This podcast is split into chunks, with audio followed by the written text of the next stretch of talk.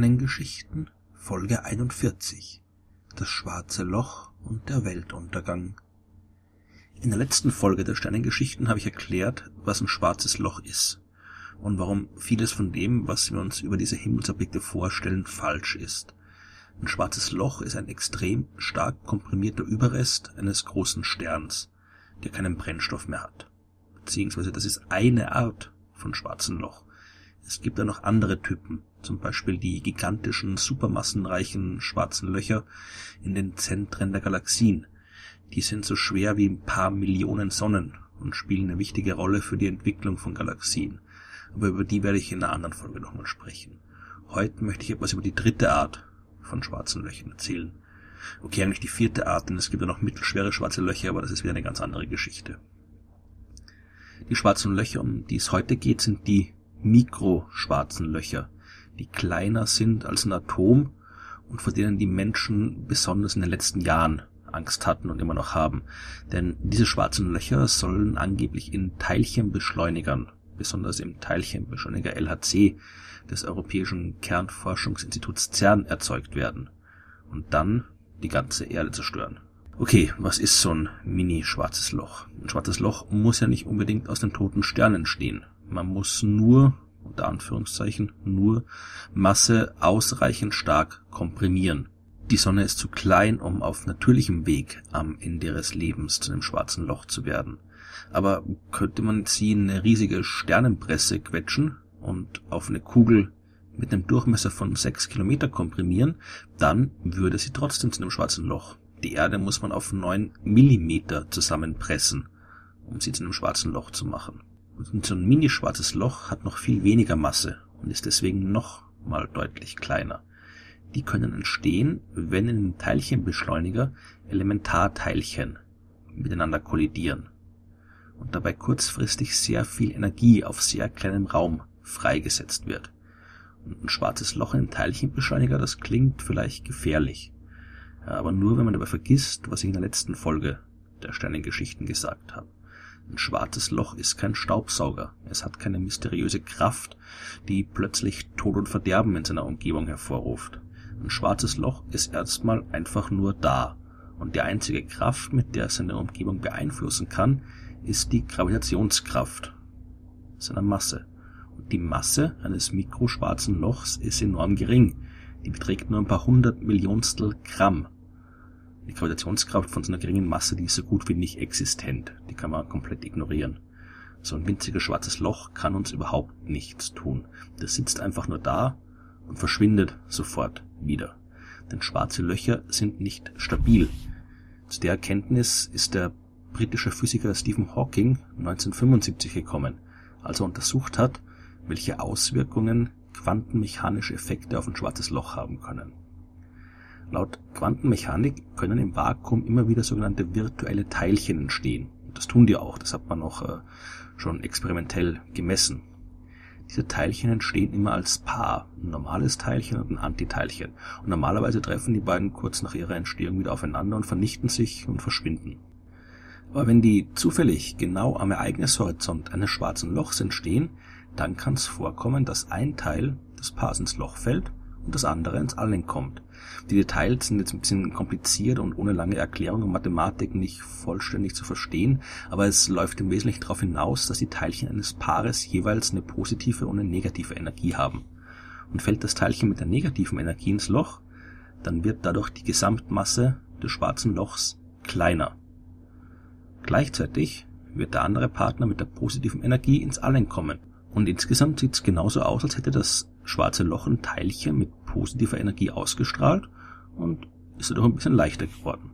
Diesen Effekt nennt man Hawking-Strahlung und der führt dazu, dass sich schwarze Löcher im Laufe der Zeit auflösen. Und ein schwarzes Loch normalerweise sehr massereich ist und die Hawking-Strahlung nur sehr, sehr geringe Mengen an Energie abtransportieren kann, dauert das ziemlich lange. Ein schwarzes Loch mit der Masse der Sonne würde ungefähr 10 Dezillionen Jahre brauchen, bis es verschwunden ist. Das ist eine 1 mit 64 Nullen hinten dran und diese Zahl ist unvorstellbar viel größer als das bisherige Alter des Universums, das noch knapp 14 Milliarden Jahre, also 9 Nullen nach der 14 beträgt. Je kleiner aber ein schwarzes Loch ist, desto schneller löst es sich auf. Und die mini-schwarzen Löcher, die sind enorm klein. Die Hawking-Strahlung lässt die schon nach Sekundenbruchteilen wieder im Nichts verschwinden. Die hätten also gar nicht genug Zeit, um irgendwas Fieses anstellen zu können.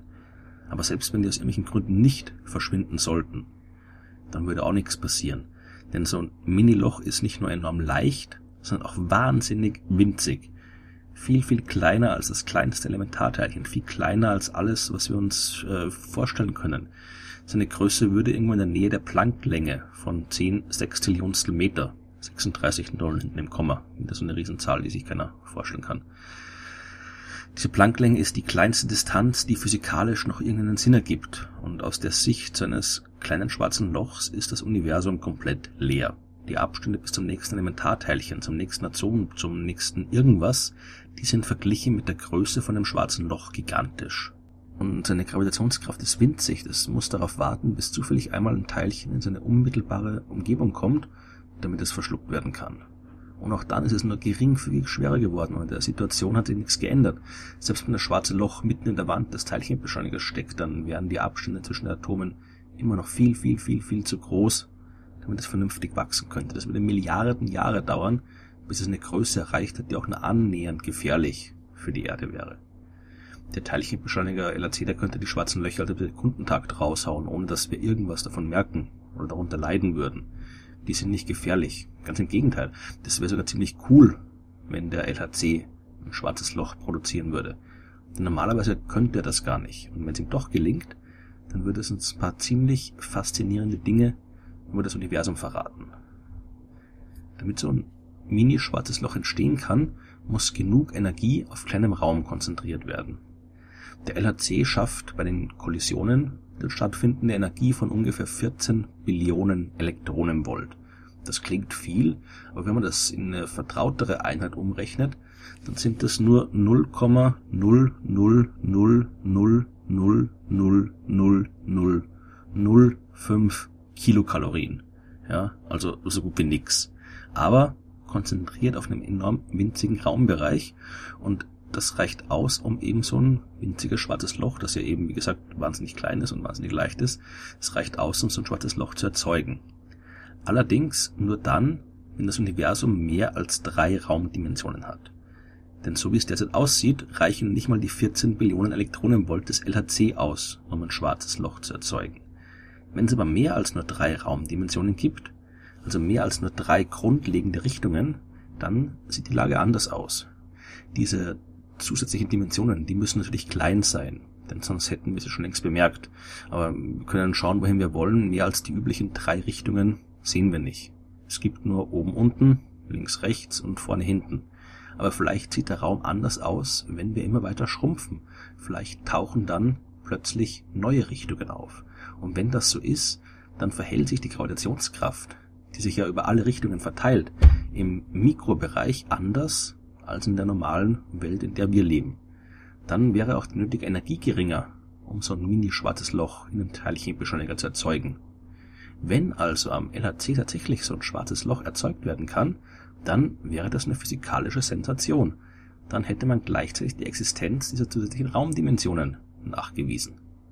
Es gibt also keinen Grund, auf den pseudowissenschaftlichen Unsinn der diversen Panikmacher reinzufallen. Die kleinen schwarzen Löcher sind nicht gefährlich. Die können in einem Teilchenbeschleuniger nicht erzeugt werden, und falls es doch passiert, dann wäre das eine wissenschaftliche Revolution und kein Grund zur Angst, sondern ein Grund zur Freude.